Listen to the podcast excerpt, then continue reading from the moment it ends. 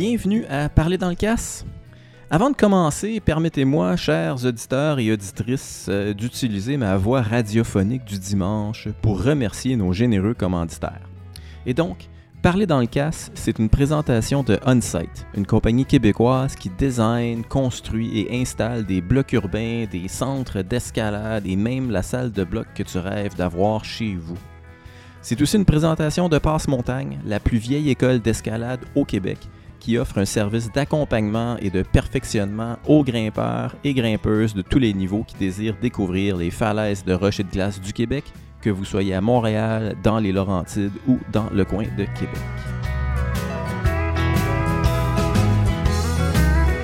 Pour le douzième épisode de Parler dans le casse, le deuxième épisode enregistré sur la route à, à Ten Sleep dans le Wyoming, je m'entretiens avec Louis Anderson, euh, et une grande première pour parler dans le casse, c'est le premier épisode euh, qui, se, qui se déroule en anglais. Donc, Louis Anderson, c'est un personnage très important dans la communauté de Ten Sleep. Euh, c'est aussi un, personnage controversé pour, si vous avez déjà entendu un peu l'histoire récente de Ten Sleep, en ce moment, il y a un, moratoire sur le développement de nouvelles voies, et ce depuis 2019. Euh, Louis Anderson était au centre de cette, euh, de cette controverse-là. C'est un, euh, c'est un développeur régional très prolifique. Il, a plus de, 200 voix dans le, le à son actif dans les, dernières saisons.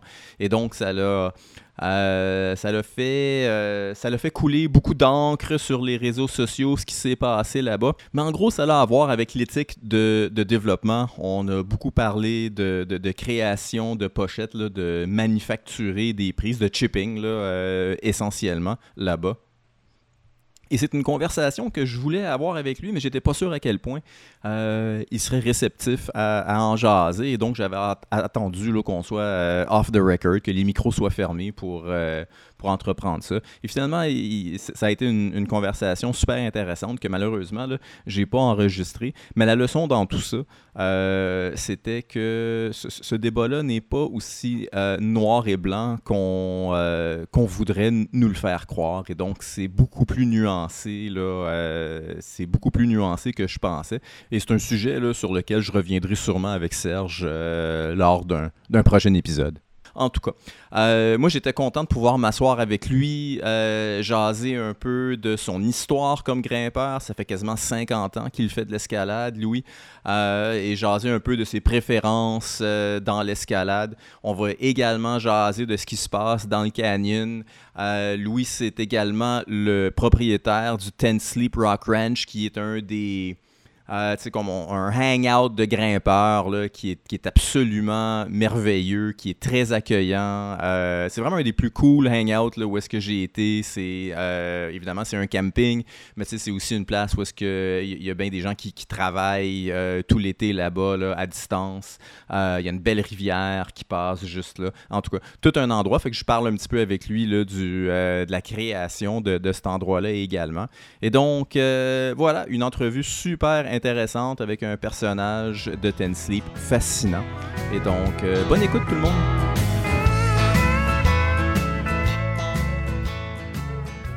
Here you go. So, Louie, thanks for agreeing to this. Of course. And, uh, well, I guess we're going to start with a short introduction. Okay. So can you tell me who you are, how long you've been climbing, all of that? Okay. Yeah, my name is Louie Anderson. Uh, I've been climbing now for almost 49 years. My dad was a climber, so I got started when I was eight years old. Uh, 56 now, so it's been quite a while. Uh, mostly a sport climber these days. Um, living here in Ten Sleep, that's really all that we have. So there's that. But in the past, I've done just about everything you know, bouldering, big walls, and mountaineering, ice climbing, sure. trad climbing, everything. Gym climbing? Uh, certainly a lot of gym climbing, yeah. yeah. I think I heard that you're uh, you set for uh, indoor climbing a lot. Mm-hmm. Is that I do a lot of a lot of route setting. I also do handhold design and gym design. I built gyms for about 25 years previously. So, okay. Yeah, very involved in the outdoor industry. Okay, was that like your previous career? I guess. Yeah, yep. mostly. Very cool. And what's your local uh, crag when you grew up? that you've been Oh, everywhere. Um, we live very close to Joshua Tree and Okay. Suicide and Tahquitz Rocks Yep. in Southern California. Okay. Yeah. Ah, very cool. Yeah. Yosemite in the summers. Yeah. Some big walling over there. Big walling and trad climbing. Yeah. Okay. Yeah. Ah, very cool. Okay, so uh, what's the most important aspect of a route for you? Like, if we're talking about what makes uh, not exactly the ideal route, but what you know, what are the characteristics that you look for the most when you're when, you- when you're climbing or when you're developing? I think there's a lot of things. I mean, the general attraction comes from lots of different areas. Um, the aesthetics, the, the setting, the rock quality. Uh, I like longer routes, so I prefer that over short bouldery Okay. routes. I mean, they still speak to me, but I prefer longer stamina challenges. Um, I think that the rock quality, diversity of movement, um, I mean, lots of things. The environment, generally, if there's a good view from the crag, Sure. I, I'd prefer that. Yeah. Yeah. Quality of movements, Mhm. quality of rock, All of that. Yeah, yeah, yeah. And steeper or more vertical? Mm, gosh, um, I've had different preferences over the years. I'm, I'm a little bit older now. My shoulders aren't what they used to be, so Mhm. steep climbing is a little bit more challenging now for me. Um, I think if I had to pick a perfect angle, maybe 25 or 30 degrees overhung, Oh, kind of in the okay. middle. Yeah. You like- still have to engage with your feet, but there's some power component as well. Okay. And if I ask you, what would be like a route that would kind of encapsulate all of that? If you had, do you have an example, either one of yours or one that you've climbed before, something that b- brings back like a very, like a very good memory of an almost perfect route? I think maybe some of the hmm, a single route doesn't really stand out, but you know I think of Céüse, um, some of the Kyparissi and some of the Greek crags um, around Leonidio. Okay. Um, a lot of Spanish crags, obviously. Yep. Like I said, I like the longer routes. So, huh, one in particular.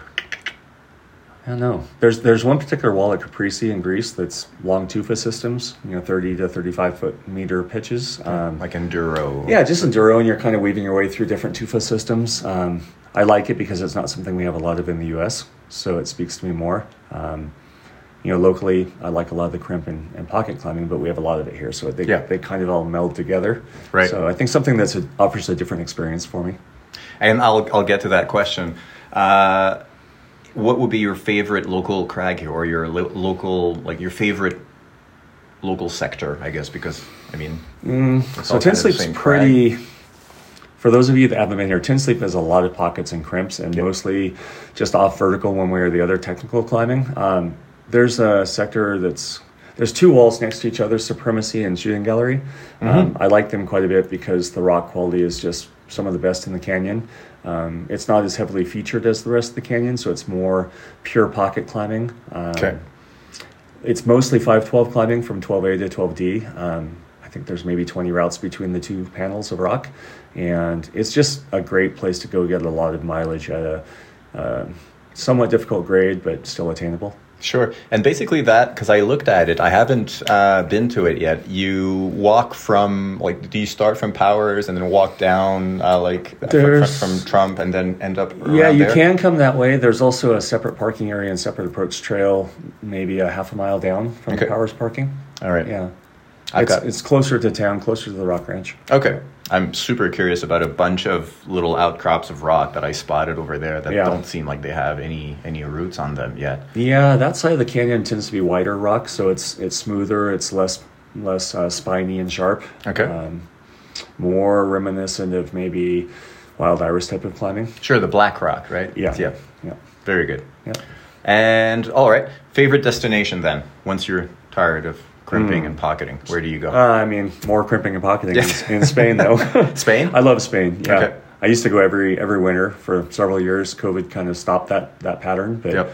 my wife and I love going there. We have a lot of friends, um, people we can reconnect with. Um, that type of limestone is probably my favorite. Mhm. You know, I love Siurana and some of the older technical routes. She really loves Margalef, and they're only about an hour and a half away, so Okay. we can hit both. Yep, and I heard the scene is very good there. It's very easy to stay. Very like the, easy. the small towns Yeah. are, are great. Really, relatively inexpensive. I mean, the euro is not as strong as it used to be, so it's cheaper now for Americans to go there. But generally, even at that, once you get to the smaller towns, it's pretty affordable. Yeah. So Yeah, very cool. The culture too. I like the culture. Yeah, uh, yeah. I'm thinking about actually taking a trip there eventually with uh, with my wife, and so we're gonna stay in Barcelona, and then I guess it's a short drive to, to get to Depending on where you go, over there. Yeah, depending on where you go. Um, Yeah, yeah. yeah. There's lots and lots and lots of options Okay. in every direction. And how about a place that you've never been? I was That thinking about this. yeah. Um, Turkey, probably. Okay. I really like a lot of the Greek crags. Um, Kalymnos is, is quite good.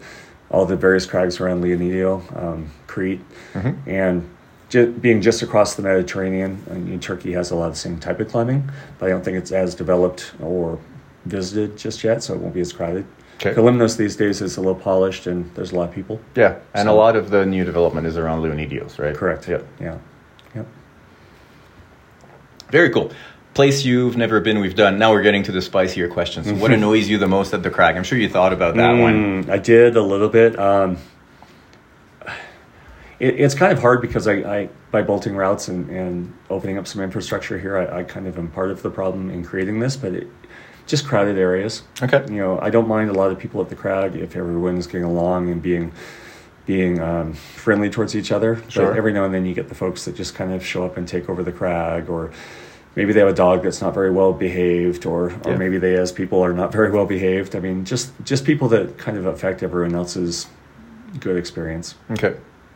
I guess you're able to avoid it relatively easily around here. It's funny because I saw you at FCR uh, a couple of days ago. Yeah, and it was And- quite crowded that day. It was super crowded, and my reflex. And I was working on something specific, but I mean, I and what happens is that every time I come here, I end up coming here with new people. So we're like, okay, we're gonna tour like the classic crags Correct. and just like just expect people, and we'll be fine and all of that. But if I, my thought was, if I was sort of hanging around here, I'd end up at all these little remote.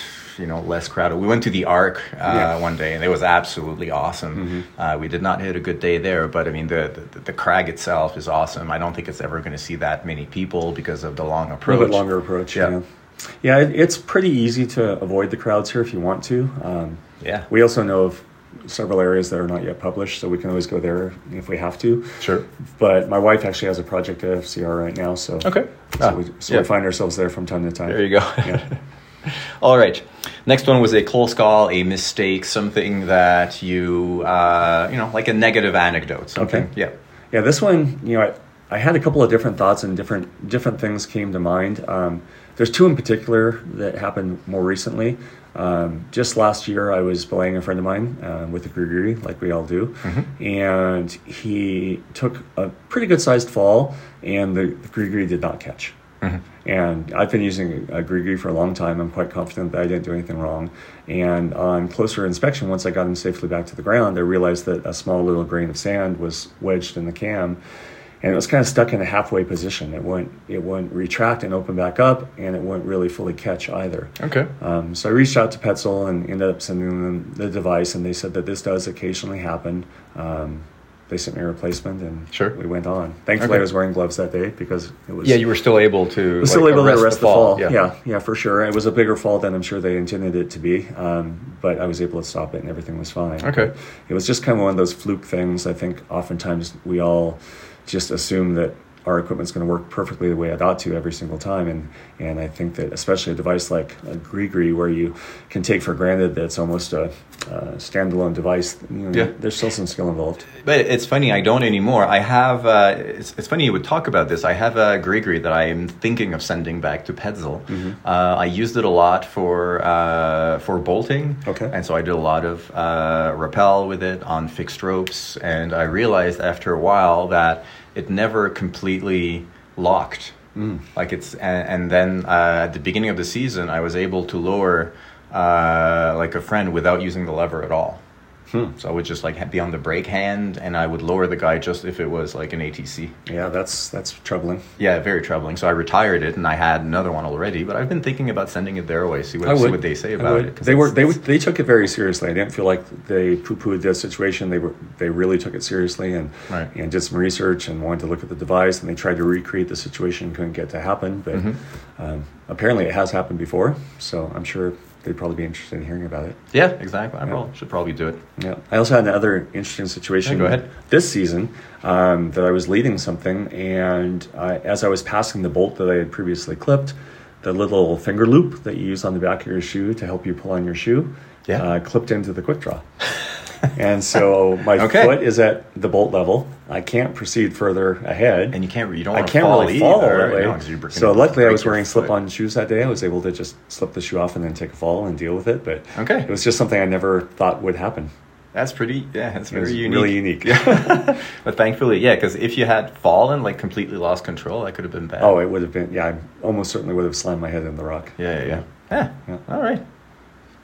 So you read the next question. The next question is because you know we always meet people who've never climbed before, Mm. and they always say, you know, oh, you know, you're a climber, so you want to climb Everest. Know, Would you climb Everest if you were Uh, given the opportunity? Probably not. When I was younger and I was doing more mountaineering and backcountry ice climbing and things like that, it probably would have appealed to me more. Um, it doesn't appeal to me at all anymore. I'm pretty much a fair weather climber now. Yep. But more than that, just everything I see online as far as how crowded it is and I was going to ask. Just yeah, all of that. I was It gonna just ask doesn't Is it more of an to ethical sort of standpoint, or it's both? Like I guess Uh, you, both. yeah, yeah, Both. hi- It's- like mountaineering is not your thing. no, and- not really anymore. and if it It's- were, it probably wouldn't be Everest either. No, um, I just feel like if I was to do that type of climbing, what I've seen online anyway um, about recent Everest experiences, it's just not something that speaks to me at all. No, it doesn't. I'd rather go to a remote peak, regardless of the height, and just have a better, Sure. pure, pure experience.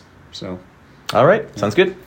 Now, last question. Last question. I didn't write it down. It was either like like a, a debate or a controversial aspect of climbing that you are especially interested in. Something that you you like thinking about.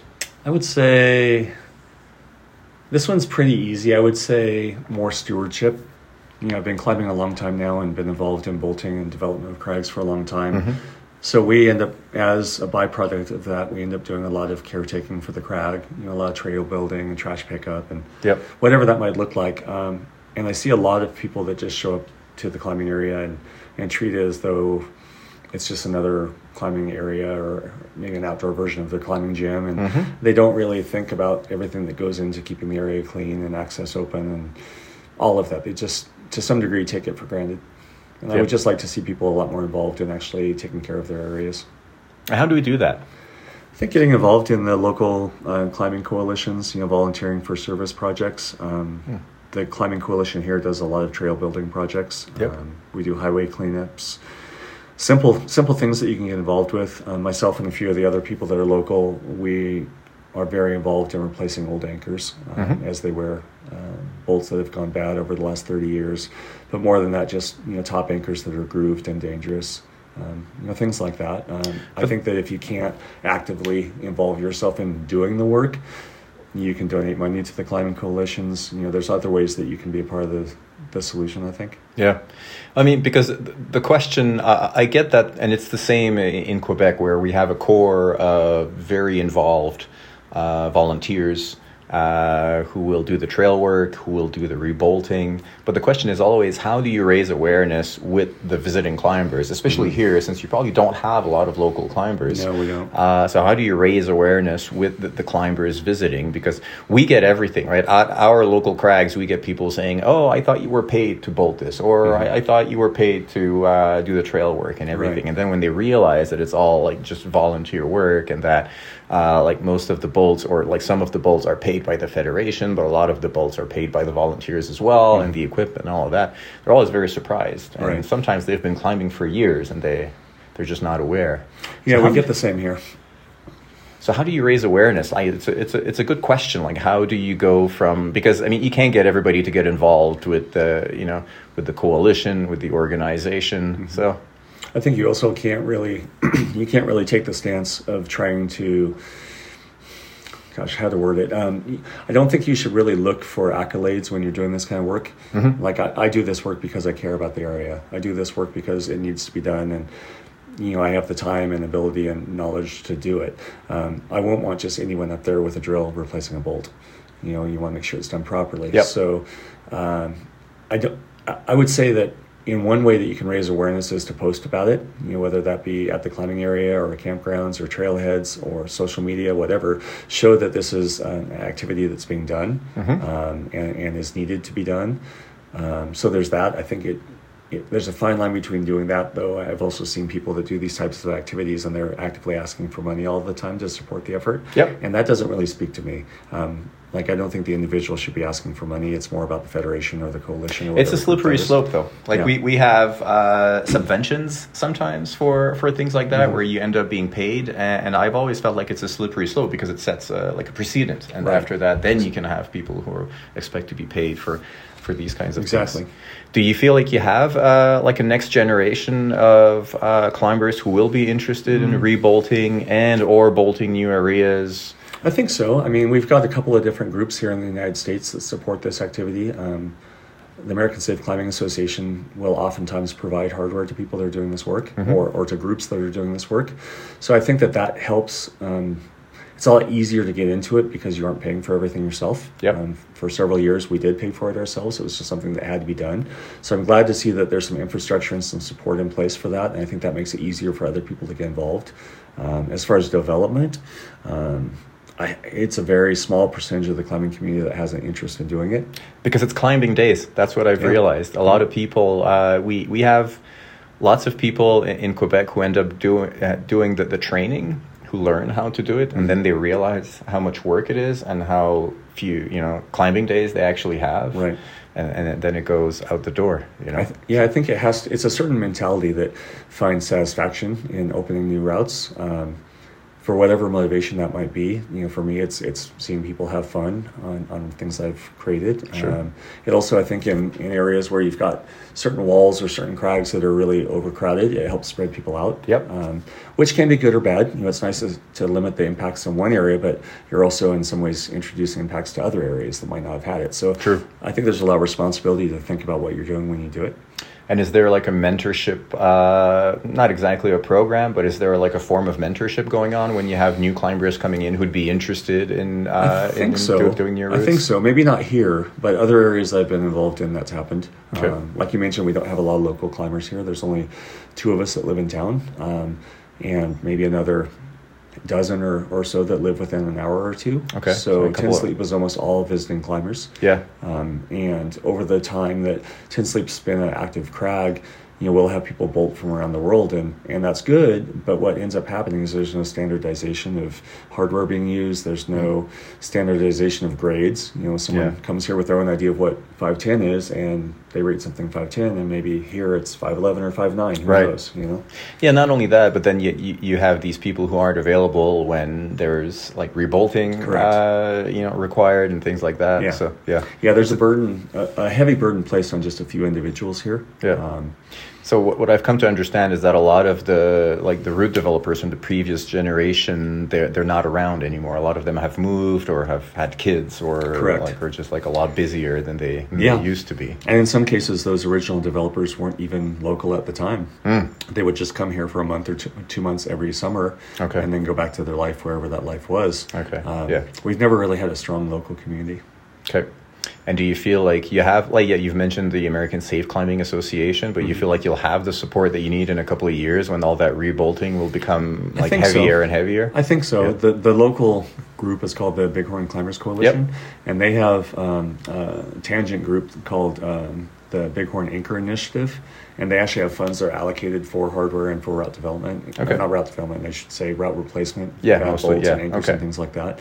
And it's fairly well funded. Um, the ASCA provides the hardware, so there's not a whole lot of cost involved overhead Okay. it really just comes down to the labor force. Like Sure. you said, it takes climber days. You know, if, Yeah, if I want to go out climbing and I only have one or two days a week to climb, let's say, um, and I choose to spend it doing that, well, that's a day that I won't be climbing. That's right. So a lot of people are not willing to volunteer their time, even if they are qualified. Okay.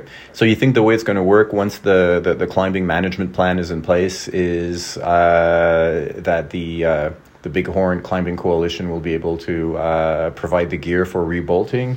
New routes will be out of pocket mostly. New routes will be out of pocket. Yeah, I don't. I don't ever see that being compensated. Okay. Um, I think all of the funds available and the hardware available is for rebolting. Rebolting, yeah, which is, I guess, again, the most important. Uh, Yeah. you know, keeping the Correct. routes uh, safe. Yeah, and, and we also don't have. I mean, there's always going to be visiting climbers that show up um, and want to develop something here. I, I know you develop routes back home, so. If that's in place when you come back next time, you know, I hope that you'll add somewhere else as well. Um, and there's other people that want to do that. Yeah. But there's only a, a few of us that live, you know, relatively close by that have an interest. So No, I'd really like to do that. I'd like to come back and do a bit of half, like have a like a, like a few like rebolting missions, Mm-hmm. and then like take an interest in maybe like a new sector, so that I feel like I'm contributing. Yeah. like both sides of it. it's like a good that. way to give back for sure. I think so. Yeah. You know, And there's because you know, just there's add, adding your roots is adding like you know like extra work for. Uh, you know, I mean, assuming assuming that you're using proper hardware and you do a good job, you Sure. know, it's going to last a long time. Yeah. Um, we're primarily focused on the, the things that have been there for 25 or 30 years now, Mm-hmm. and originally were developed with poor hardware, Yeah. or they've just worn out over time. Um, yeah, I think most of the people that have been doing new routes lately have been using nice hardware and the appropriate hardware. Mm-hmm. So All right. So uh, I know because I've read all the introductions to all the guidebooks that uh, you know there's no point in dwelling on the past. Correct. But uh, there is a you know there's been a climbing ban for the last couple of years, and now there's a climbing management plan. Mm-hmm. Correct. That's coming. I'm interested in that climbing management plan more than like figuring out whatever happened. Okay. But uh, because it's it's interesting, right? So there haven't been any new routes added for the last couple of seasons. right since And it- since 2019. Okay, and it seems like maybe next year or like the season after that, you might have, uh, you know, you, we might be able to start uh, Correct. adding new routes again. Yeah, we're hopeful that it will be next season. Um, there's a lot of different components to the climbing management plan. Development is just one small part of it. Um, they're also looking at uh, trail re- rerouting, um, erosion control, you know, signage at the trailheads. Um, if you've seen the parking in the canyon, we're primarily using emergency pullouts that aren't really intended for parking. They're Right. intended for Yeah. cars that are overheating or things Yeah, like or that. tourism, like Or a lot- tourism, a lot of yeah. yeah, RVs. So there's look they're looking at adding new parking areas. Um, there's a pretty substantial plan in place to build an off-highway parking area at the Mondo parking area. Okay. That would also include bathroom facilities Yeah. and trash facilities. Um, all of those types of things, I think, are the more um, immediate concerns that Mm-hmm. the climbing management plan will help with. Um, the Forest Service, who's the governing body here, they have kind of decided that they don't want to implement any aspect of the climbing management plan until they can implement the, the plan on the whole. the whole thing, yeah. Right. So takes time. Yeah. it might be next season. It more than likely will probably be late next season or beginning of the following season. Okay.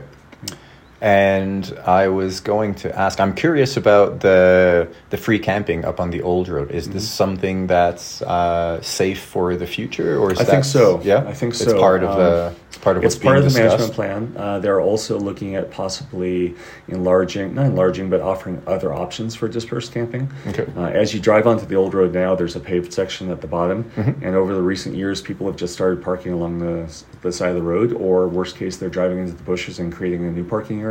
Right. Um, because of the proximity to the high, highway and also to the creek, um, there's some concern about polluting the water system. Hmm. I suspect that those lower canyon areas will go away. Right. Uh, yeah, because it's uh, I don't know if it's the same, but in Canada or well everywhere, right? It's what hundred feet from any uh, body of water or Yeah, I don't remember water. The particular limitations neither. here, but there there is a separation from the highway and also from the waterway. Okay. Um, and none of those sites are compliant. Right. So the conversation I've had with the forest rangers locally is that the more established sites will probably remain, Yep. and the ones that can be easily um, recovered and, and put back to their natural state will be. Right. So some of those lower canyon spots that are the most convenient, maybe the most widely used, those will certainly go away. But the ones that are up on the forest proper, past the gate, Mm-hmm. um, I think all of those are safe. Yeah, and maybe like identified and numbered. Most and, of them like- are signed already and numbered, um, but they they're also well within the distance requirements from the water. okay. So they're, Cool. they're safe. And and while we're, if you don't mind, while we're talking of, of camping, you've built here like one of the coolest hangouts. Uh, I'm glad to hear that. Well, because I've been to many of them, and uh, it's it's an especially uh, welcoming place in, in the sense that even when you're not a camper, uh, you know you can use the facilities, uh, you can take a shower, you can use the Wi-Fi, and the whole thing uh, depends on the honor system. It does. And yeah. so, how does it work? Does it work well? do Um, you feel like how, how do you? I think it does. I mean, there's a couple different ways to look at it. If I really tried to capture every dollar that came through this place, then it's probably a failure. Right. Um, but that was never our intent when Valerie and I decided to open the campground. The primary focus was to provide some infrastructure for climbers um, to maybe lighten the impacts on the forest. Mm-hmm. Because before we opened up, you know, you would have a thousand plus people Yeah. just trying to camp in the forest somewhere. Exactly. Everybody there was trash. You know, there was some bathroom facilities, but not too many. Certainly not enough for that num- that number of people. Um, trash was left everywhere. It was a bit of a mess, um, and we really care about this area. We wanted to try and offload some of that impact. Mm-hmm. Um, we also do charge for camping here. We do charge for showers. Um, Yeah, but it's cheap. and it, it's we try to keep it an affordable cost. Um, and with that comes the interest in other people that might be climbing in the forest or passing through to take a shower, to dispose of their trash. To if they work remote, they need an internet connection, and we don't really want them just parking in front of the restaurants in town and taking up all of the all of the available parking, which was Yep. happening. Um, so we just decided we'd rather allow those people to come as well. And the creek and the creek is here. We tried to develop a nice Yeah, it is. area to hang out and swim and It's things be- like it's that. beautiful. So, yeah. Well, congrats on that. I I'm mean, glad it's working. Yeah, it's very. It's, yeah. We, And- we never intended for it to be a commercial enterprise, but even from a commercial standpoint, it's become a success. Mhm. So we're getting out of it what we need to, and more than that, I think we're also helping. And it probably makes the municipality, like the Ten Sleep uh, town, happy as It well does. because It know, does. exactly. They Yeah. probably had problems with like overnight camping. Very and- much so. People people used to shower, quote unquote, in the bathrooms at the park and, Yep. and things like that. Um, the city workers would empty the trash in the morning and come back an hour later, and the trash cans were full. And it just it our town is very small and it's not really built to handle this. Yep. Um, you know, we're a town of about 250, and in the summertime there's an influx of a thousand people that look different and act different and dress different, and they just don't Mhm. really know what's going on. So there was a lot of misunderstanding and and you know bad feelings with Mhm. the town folk. And I think now that we've been here for a while and spoken to all the people in the town, there's a lot more appreciation for the climbers and what they do bring to the local. It seems Commerce. obvious. Yeah, it seems obvious when we go and when we have dinner over there. And you know, like I always make a point of having like one dinner at the Sleepy Coyote, and then Mhm. we went to the saloon yesterday, and we had a really good time. Yeah, we do the same. We have preferences, but we try and support all the local businesses. So, Yeah, very cool. yeah. Uh,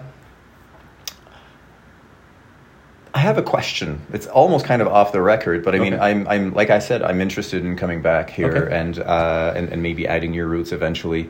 Now, what happened? Is it east and western sides of the canyon, or do you say north and south? mo- It's it's kind of because it's it's in it's di- kind of in the diagonal. middle. Yeah, it's right, kind of in the middle. I, I would say it's what uh, I guess it'd be northeast and and uh, northwest maybe. I mean, it's a slightly different orientation. Right, right, okay, But exactly. basically, we have shade on the right side of the canyon in the mornings till the early afternoon, and shade in the left side of the canyon, Yeah. uh, coming from town, Right. uh, in the afternoon. So yeah, so the east side of the canyon is the one that gets morning shade. Correct. And that side of the canyon seems to me underdeveloped. I agree. Okay.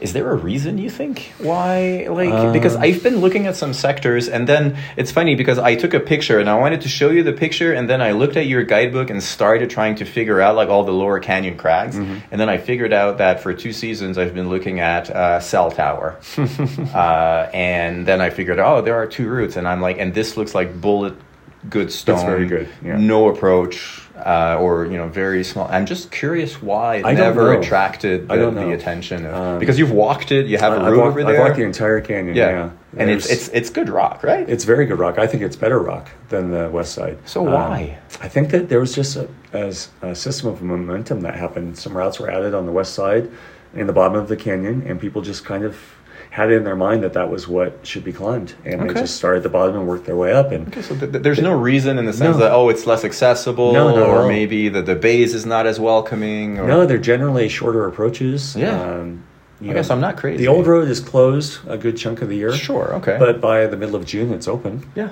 Most of the climbing season, it's open. Okay, so there's still a ton of good routes. A lot, a lot. No, not crazy when I because I was looking also at the around the cheese pillar Mhm. Where and I'm like okay there are like just a handful of routes on this thing but there's Yeah. plenty of good stuff. Yeah, there was one climber that used to live in Worland, which is about a half an hour away, Mike Decker. He still lives there, but he doesn't climb anymore. Okay. And he did a lot of exploratory bolting all up and down the canyon. And I've come across random single routes or partially developed routes Mm. on the entire east side. Right, On all of the undocumented. ma- on all of the major formations, he's wrapped down and kind of taken a look at things. Okay. And some Oh. of the, some of my favorite routes that I've bolted here are on that side. Right. So Well, yeah, it looks really good because I spotted that the cell tower uh, part, and then like around the cheese pillar, it looks like it just goes left, and there's Correct. almost nothing going on. Uh, and lower down from like you started going down right, like Powers and then Trump and then but still you know Mm-hmm. There's still a lot to do. yeah, and even across from there's Leigh Creek, and then across from it there's a little outcrop of rock that looks super interesting. yeah, yeah. Like like not too big. Okay, so that answers this. Now my other question, I'm sure there's an easier answer to that one. When when you leave the Rock Ranch. Mm-hmm. As soon as you drive towards Ten Sleep, you have a massive wall in front of you. Right. Like, I mean, massive. Yeah, yeah, it's all sandstone and it's very soft. Okay. Yeah. Yeah. that's what I thought. I've hiked up to it, and there was a guy, gosh, we're going back maybe 10 years, that tried to bolt a route on it, Yeah. and all of the bolts just pull out. okay. I mean, if you were to develop it, you would have to do a significant amount of work um, cleaning.